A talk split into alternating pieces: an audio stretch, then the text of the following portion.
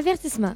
Les opinions tenues lors de cet épisode sont ceux des animateurs et collaborateurs et sont basées sur des expériences et recherches personnelles. Les propos doivent être pris à titre informatif et utilisés dans un contexte éducatif.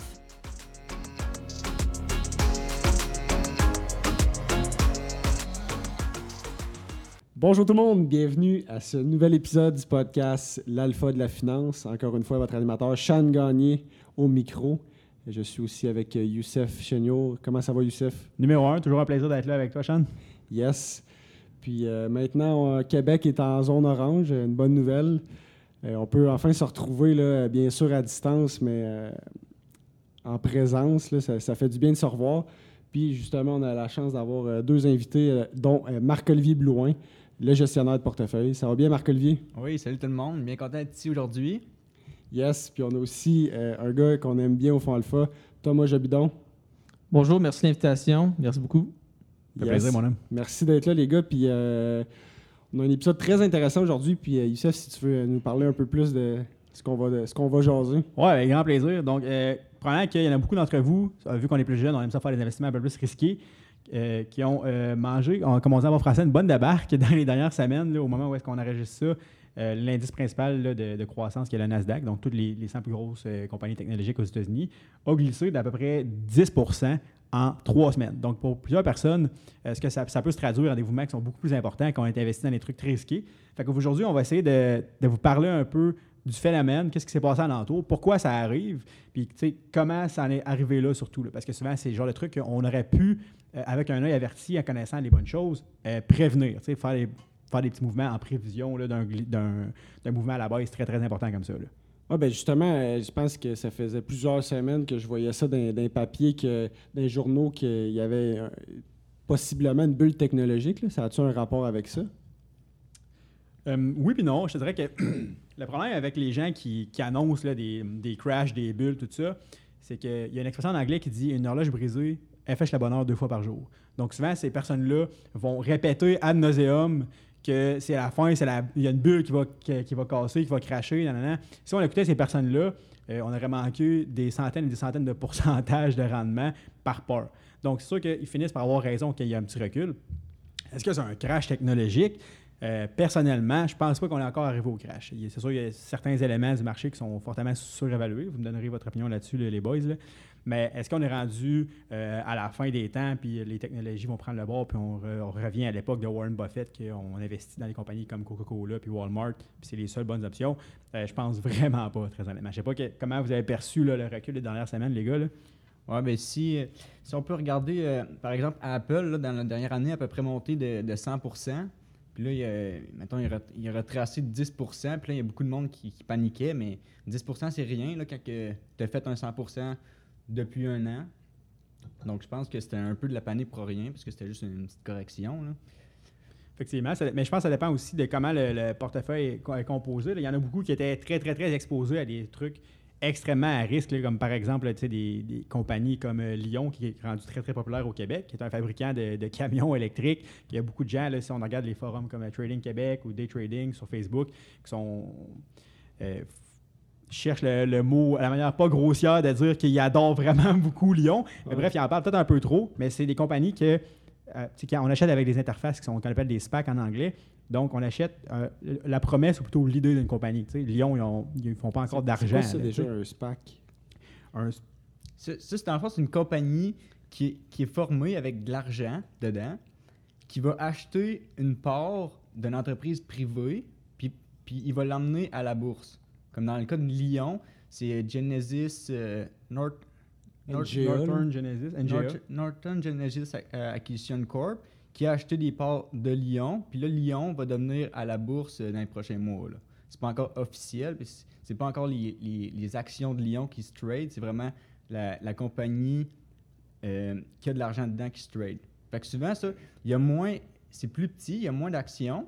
Donc, comme là, quand le Nasdaq a baissé de 10 ben, les, les compagnies comme les SPAC, là, ils ont, dans les dernières semaines, ils ont peut-être descendu de 30 ou 40 là. Fait que là, c'est vraiment amplifié. Donc, c'est ça qui, est comme un peu plus risqué puis dans, ce milieu-là. là. Puis il a comme amené le, vent de panique, je pense, qu'on voit là, euh, soit dans les journaux ou, mettons, sur les, plateformes comme Facebook. C'est des gens qui, souvent, ils ont commencé à être en bourse, à investir depuis la pandémie. Donc, on s'entend que c'est pas des gens qui ont nécessairement l'expérience euh, assez euh, grande pour avoir vécu un recul comme on a vécu là, tu sais, malgré le- la grosse débarque là, de mars passé. Fait que je pense que c'est un peu ça le, le vent de panique. Mais est-ce qu'on est rendu euh, le crash technologique qu'on que là, on se promette euh, quasiment aux deux semaines? Je Ouais. pense pas. là. Non, Si, quand on, on regarde tout ça, là, vraiment, qu'est-ce qui a craché, comme euh, Marcol, tu l'as dit, là, c'est vraiment les compagnies euh, EV, comme on dit. Donc, toutes les compagnies qui euh, projettent énormément de croissance, beaucoup de drive, mais qu'au bout de la ligne, c'est un peu les coquilles vides, puis ça fait beaucoup de pertes, puis ça promet des livraisons futures, mais ça, jamais, ça se traduit en argent. Donc, ça, selon moi, effectivement, il y avait une grande évaluation, puis peut-être même une bulle à ce niveau-là, puis une correction d'une trentaine, une quarantaine de pourcents, c'était juste très sain, qui était causé en majorité, euh, euh, probablement c'est des hausses des taux d'intérêt à long terme. Donc, c'est une menace qui est flagrante pour ces entreprises-là, parce qu'effectivement, bon, leur coût de la dette augmente, puis au bout de la ligne, ils ne font pas d'argent. Ça serait moins intéressant d'in- d'investir dans ces entreprises-là qui projettent des grandes croissances, quand une grande menace à leur croissance, c'est ça. Donc, tu sais, au marché en général, est-ce que c'est une bulle? Selon moi, pas du tout. Là.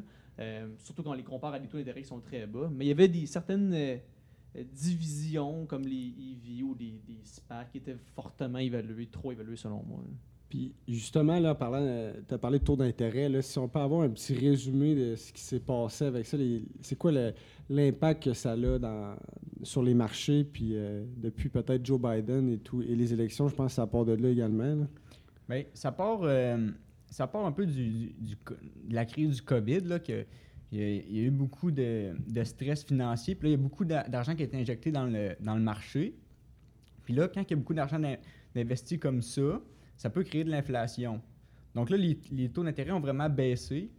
Puis euh, la Fed, qui, dirige le taux directeur aux États-Unis, ont dit qu'elle n'allait pas bouger les taux, qu'elle allait être au plus bas pendant au moins deux ans. Donc, ça, ça crée que les, valeurs des compagnies publiques sont surévaluées. Ben, ils sont pas surévaluées, mais ils vont beaucoup monter. Puis là, vu qu'il y a beaucoup d'argent dans, dans le milieu, ça peut créer de l'inflation. Puis là, pour contrer l'inflation, généralement, ils vont remonter les taux d'intérêt. Là, c'est comme un. Il y a comme un- en ce moment, c'est les. On appelle ça les, les, les obligations de 10 ans qui sont en train de monter beaucoup. Mais Ça, c'est dans le but de corriger un peu euh, l'inflation, c'est ça? Ouais, c'est ça. c'est- Il y a beaucoup qui. Mettons, c'est quelqu'un qui va penser qu'il va y avoir de l'inflation. Ben là, c'est comme le, le bond 10 ans. Les, les obligations de 10 ans vont monter pour justifier qu'il qu'il va probablement avoir de l'inflation. Exact. Puis pourquoi ça monte, en fait, c'est pour ceux qui ne sont pas familiers avec les obligations. euh, si vous avez des portefeuilles, par exemple, chez Desjardins ou une institution financière, souvent, euh, même si vous leur dites, hey, tu dis à ton conseiller financier, je veux la faire la plus croissance possible, tu vas avoir un petit peu d'obligations dans ton portefeuille. L'intérêt des obligations, souvent, c'est que ça contrôle vraiment beaucoup ton risque parce que c'est, comme le nom le dit, une obligation que le gouvernement te paye un taux d'intérêt euh, d'année en année. Il y en a des 2 ans, 5 ans, 10 ans. Mais les obligations sont négociées exactement comme les actions. Puis, comme Marco le disait, euh, de ce temps-ci, avec la grande quantité d'argent qui est, euh, on va dire, garoché un peu à gauche, à droite dans les marchés, autant au Canada qu'aux États-Unis. Aux États-Unis, plus récemment, avec le, chèque de 1400 qui vient de partir, avec un gros deal alentour qui était à la hauteur de 1,9 trilliard de dollars américains. Donc, on comprend que c'est beaucoup, beaucoup, beaucoup d'argent. Puis en plus, avec les vaccins que ça va bien, on pense que l'économie va repartir. Puis quand ton économie roule au maximum, ceux qui ont eu leur petit cours de micro-macroéconomie en début de bac savent que quand il y a beaucoup, beaucoup d'argent qui rentre dans le marché puis que l'économie va bien, on tend à avoir de l'inflation. Et ceux qui échangent des obligations, notamment l'obligation 10 ans qui est très, très surveillée ces temps-ci, ils anticipent ça. Donc, en anticipation qu'il y de- de l'inflation, ils vont demander de plus en plus de rendement sur l'obligation 10 ans. Parce que si tu as l'inflation de 2% puis ton obligation 10 ans donne juste 1 bien, tu perds 1% Fait que plus que tu anticipes qu'il y ait de l'inflation, plus tu vas demander cher aux vendeurs de- d'obligations en termes de pourcentage. Donc, quand ce pourcentage-là monte, souvent, c'est une base de référence pour toutes les compagnies à savoir combien que leur dette va leur coûter.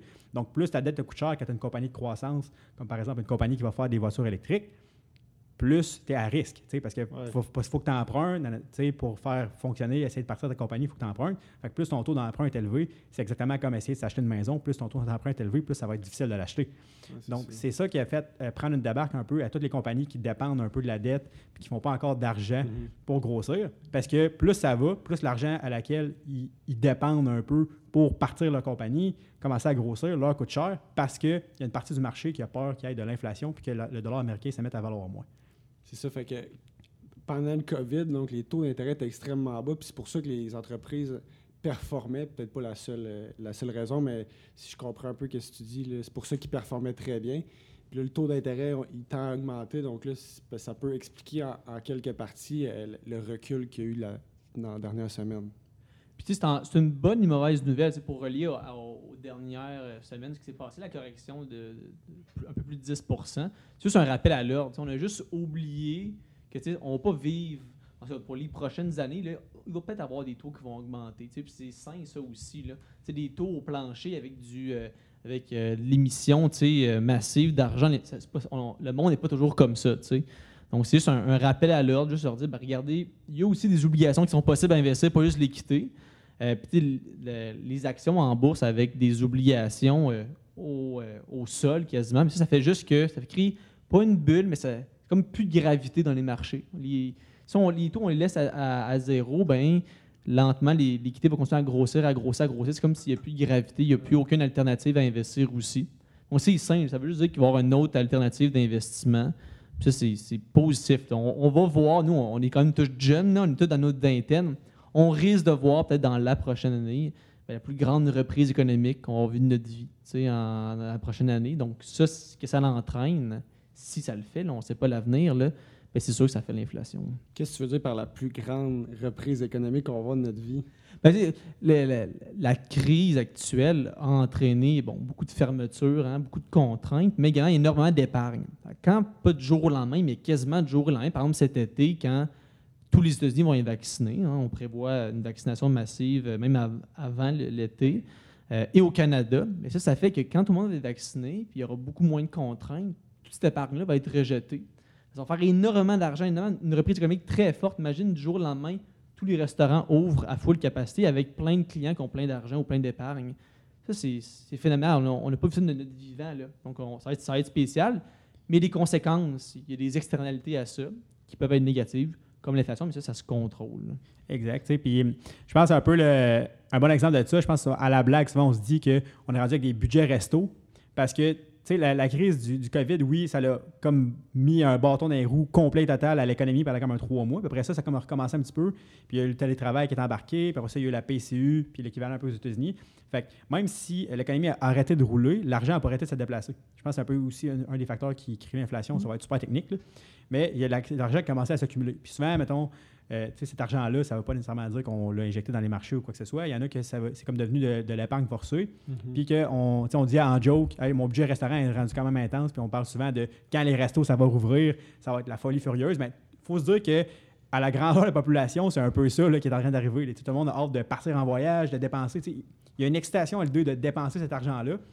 Fait que autant- aussi vite que l'économie a fermé puis que tout a planté, aussi vite que ça va rouvrir. Fait que je pense, ça- je pense que c'est un peu dans cette direction-là que tu Ouais. en allais, là, Thomas. là.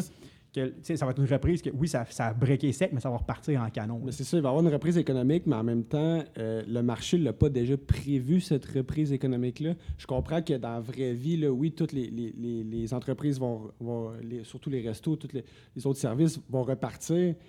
Mais j'ai pas le- je pense que le marché l'a déjà prévu, ça, justement. Donc, on n'aura pas nécessairement une grosse reprise au niveau des marchés boursiers.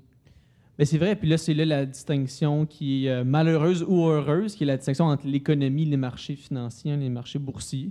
Donc, moi, je pense que la reprise économique est inévitable, puis tu sais, le monde le, le sait, puis les marchés le savent. Puis je pense que c'est, comme on dit, l'expression, c'est pricey en quelque sorte. Mais, mais t'as- t'as- je pense que je suis d'accord avec toi. Là, Tu sais, certainement, euh, les marchés, ils savent, là, ils s'en attendent. Puis les actions on sont chères là, présentement, sont hauts, sont dans les, euh, beaucoup d'entre eux sont euh, au sommet.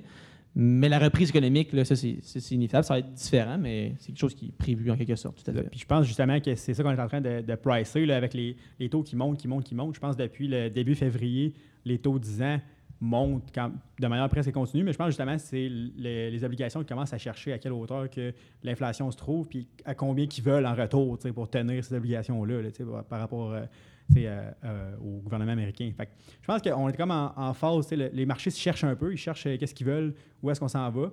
Mais éventuellement, ça va se stabiliser. Est-ce que euh, un coup que ça va être stabilisé puis ça va être comme reconnu une nouvelle prise d'obligation, on va se retourner directement à des sommets de, tous les temps, aussi rapidement que ça s'est fait, on va dire, après le mois de mars. Euh, beaucoup de misère à le croire. Je pense qu'il y a un petit peu de, de sainteté d'esprit puis de quelque chose de très sain avec cette correction-là. Euh, je pense que ça va slacker un peu les ardeurs de toutes les compagnies qui valaient pas grand-chose, qui, qui ont explosé. Mais on va revenir à des conditions de marché Ça peut qui pas sont... juste monter non plus. Ouais, là. mais c'est ça. Fait qu'on va revenir à des, des- des conditions de marché qui sont un peu plus normales, j'ai l'impression. Ben, moi, je pense que le, le- le test à voir si ça va poursuivre, ça va être quand que les gouvernements vont arrêter de, de mettre des subventions partout. Ouais. Puis là, on va voir comment que l'économie va sans subventions. Parce que là, en ce moment, il y a tellement de subventions partout. Mais ça commence déjà à réduire, mais... il y Puis a avec les dettes, les dettes accumulées aussi par les gouvernements. Ouais. Surtout si les taux d'intérêt commencent à monter, puis les gouvernements sont de plus en plus endettés.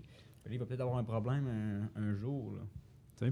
Puis il y a beaucoup, de, comme on peut voir, il y a beaucoup de variables inconnues. hein. On ne sait pas bon, quand puis comment les gouvernements vont arrêter leurs mesures d'assouplissement. Puis on ne sait pas. Puis il y a il y a plein. La politique monétaire mais budgétaire est inconnue en grande partie. Puis ça, ça crée de la volatilité. Donc c'est pour ça qu'on peut voir en quelques peu de temps des marchés qui diminuent beaucoup. Mais également, en quelques peu de temps, on a pu voir dans la dernière année des marchés qui ont augmenté énormément rapidement. Beaucoup d'inconnus, beaucoup de risques. Il faut se positionner. Là, donc, euh, mais c'est ça. Il y a beaucoup de variables inconnues. On- C'est la première fois qu'on vit ça.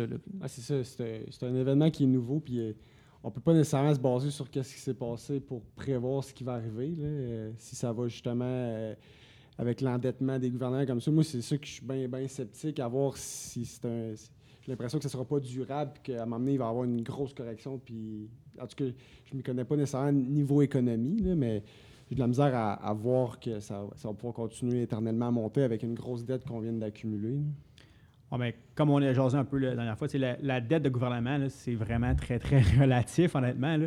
Fait que je pense que c'est beaucoup plus euh, relatif à elle-même, plus que, mettons, le chiffre absolu. là. Parce que, si la dette, ça m'a augmenté, oui, c'est un mauvais signe, mais si la dette est haute, mais elle reste flat, je pense que c'est quelque chose que les marchés sont capables de- d'endurer très, très longtemps. là. Autant les économies que les marchés. là.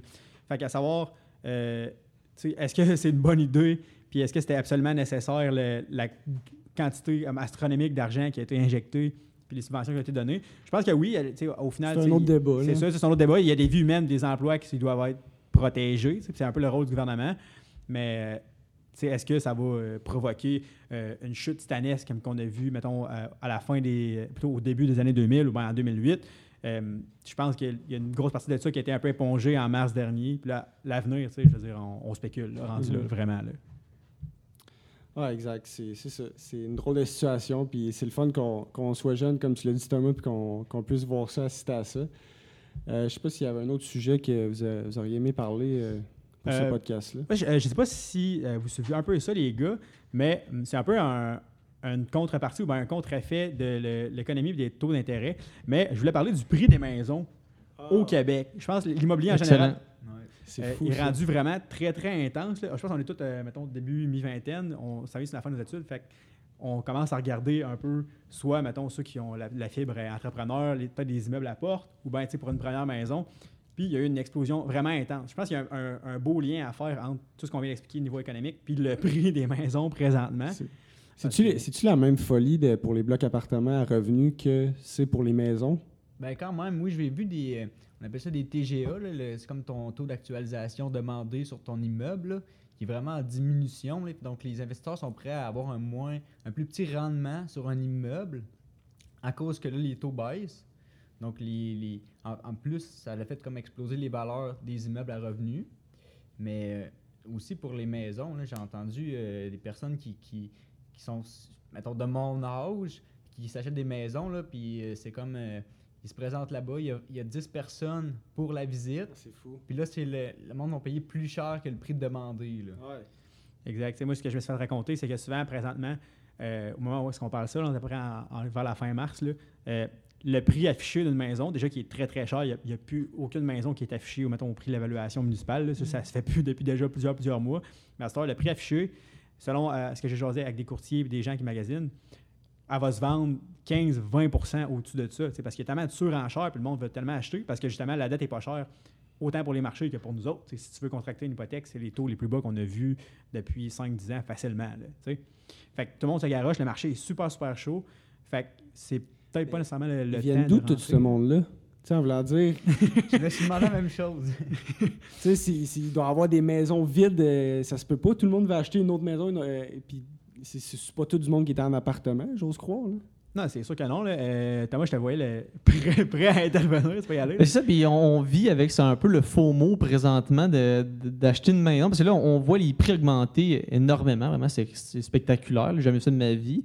Puis là, on se dit, bon, ben là, moi, je suis en début vingtaine, je finir mon bac, je vais peut-être avoir un emploi, je vais travailler, peut-être que je vais vouloir une maison. C'est le pire moment. c'est- on, vit, on, se dit, ben, ça peut continuer comme ça, les prix augmenter à ce point-là, il va y avoir des, des taux directeurs très, très bas. Vraiment, HSBC, ce que j'ai lu, là, à certaines conditions, il y a un certain moment, c'était en bas de 1% d'intérêt.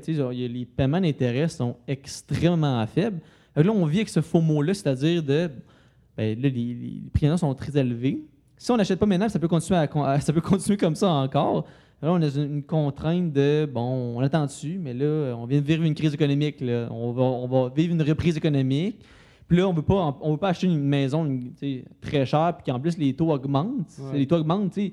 Les- C'est normal que l'immobilier prenne la valeur, ses taux diminuent tout le temps, hein, mais là, on, on est à zéro, quasiment à zéro. Ouais, c'est ça. Donc là, on vit, euh, en tout cas, je ne sais pas ce que vous en pensez, les gars, mais mais- on vit avec une situation euh, déplorable un peu, là, je Il y a trouve. aussi un dilemme entre euh, est-ce que j'achète là? Oui, c'est sont, sont euh, surpricés les, les maisons, mais ça va-tu être pire? Ça va-tu continuer à augmenter de même? Ouais. Fait que là, tu- j'achète tout de suite ou j'attends deux ans ou pour, euh, pour espérer que ça descende, mais finalement, ça va peut-être continuer à monter.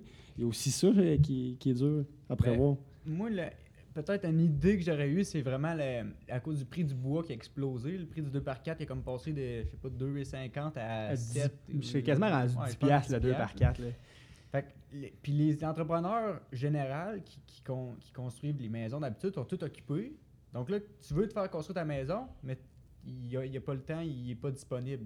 Puis ça coûte, euh, je sais pas, sur une maison, là, ça doit coûter 40 000 de plus. Facilement. Facilement. Tout ta, ta charpente. là. Fait qu'il y a ça qui, qui fait augmenter ton prix beaucoup. Donc, Mais, mais je pense que la- l'augmentation du prix du bois et du 2 par 4, c'est un. Je cherche un mot en français, mais le byproduct, donc genre un, un effet secondaire de l'achat très, très, très intense et rapide de maisons. Parce que tu sais, il y a plein de monde. Tout le monde veut acheter. Puis là, tout le monde voit comme. c'est comme même. Ça fait plusieurs mois que c'est 10, 15, 20% de surenchère sur toutes les maudites maisons, puis sont à vendre comme euh, 48 heures des fois, puis sont vendues. Fait là, tu dis, je vais me faire bâtir. Fait que là, tu as comme un- une augmentation de la demande qui est quand même intense, autant dans le commercial, ceux qui construisent, mettons, des 6 portes et plus, autant que dans le résidentiel. Fait que là, tu commences à manquer de bois parce qu'il y en a beaucoup qui étaient arrêtés à cause des mesures de distanciation. Les shops de bois, ils n'ont pas tout roulé à l'année longue. Ouais, la production est plus basse aussi. Exact. Fait que là, le marché de maison se fait squeezer vraiment fort. Puis là, comme euh, Jebdon disait tantôt, surtout euh, ceux qui sont comme début de vie professionnelle puis qui regardent pour s'acheter une maison, on se ramasse dans une situation vraiment de, de marde, là. Ouais.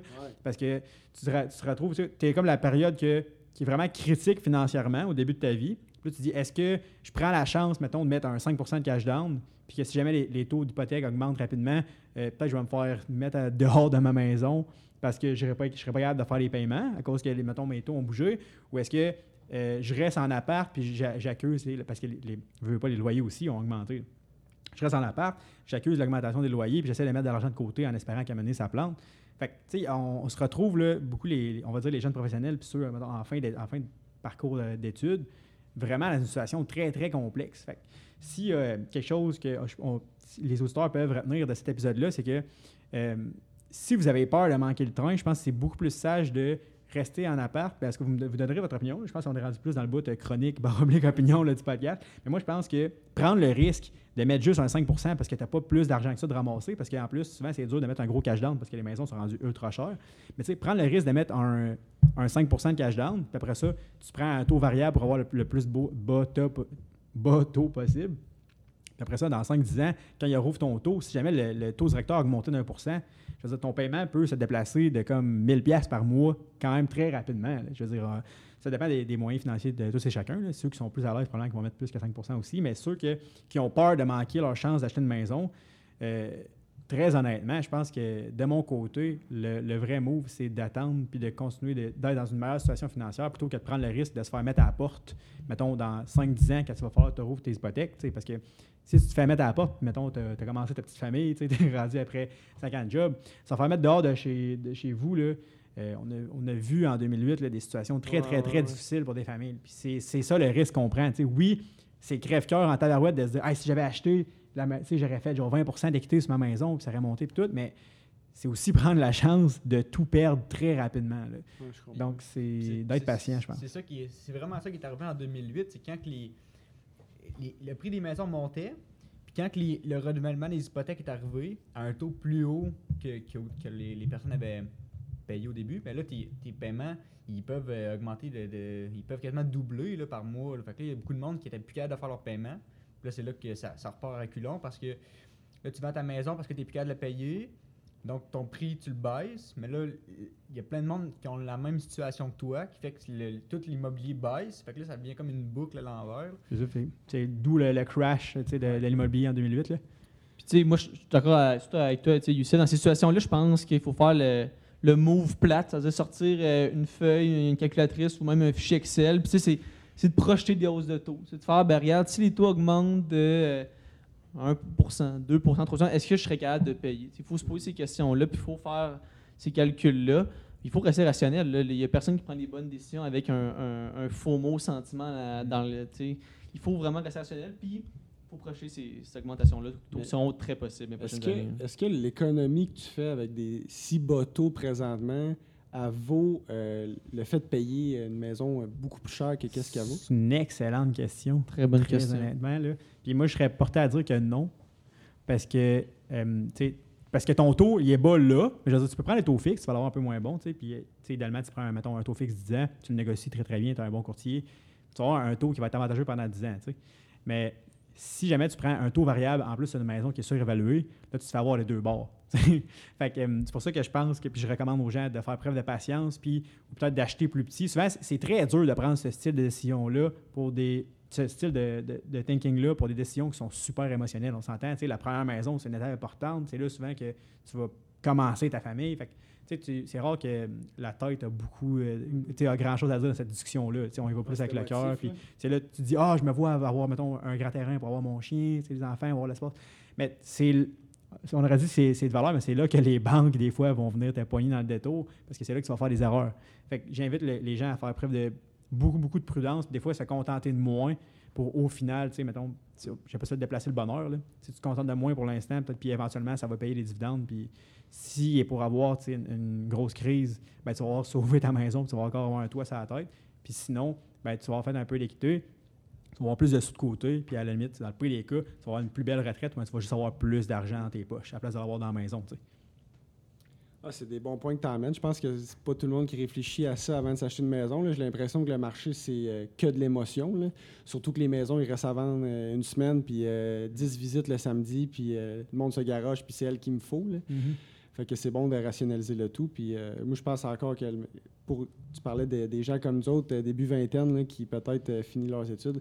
Je pense que le best move, ça reste de rester chez maman, papa. c'est sûr, c'est sûr. C'est la, décision, c'est vraiment la décision la plus plate, là, mais c'est aussi la plus. Là.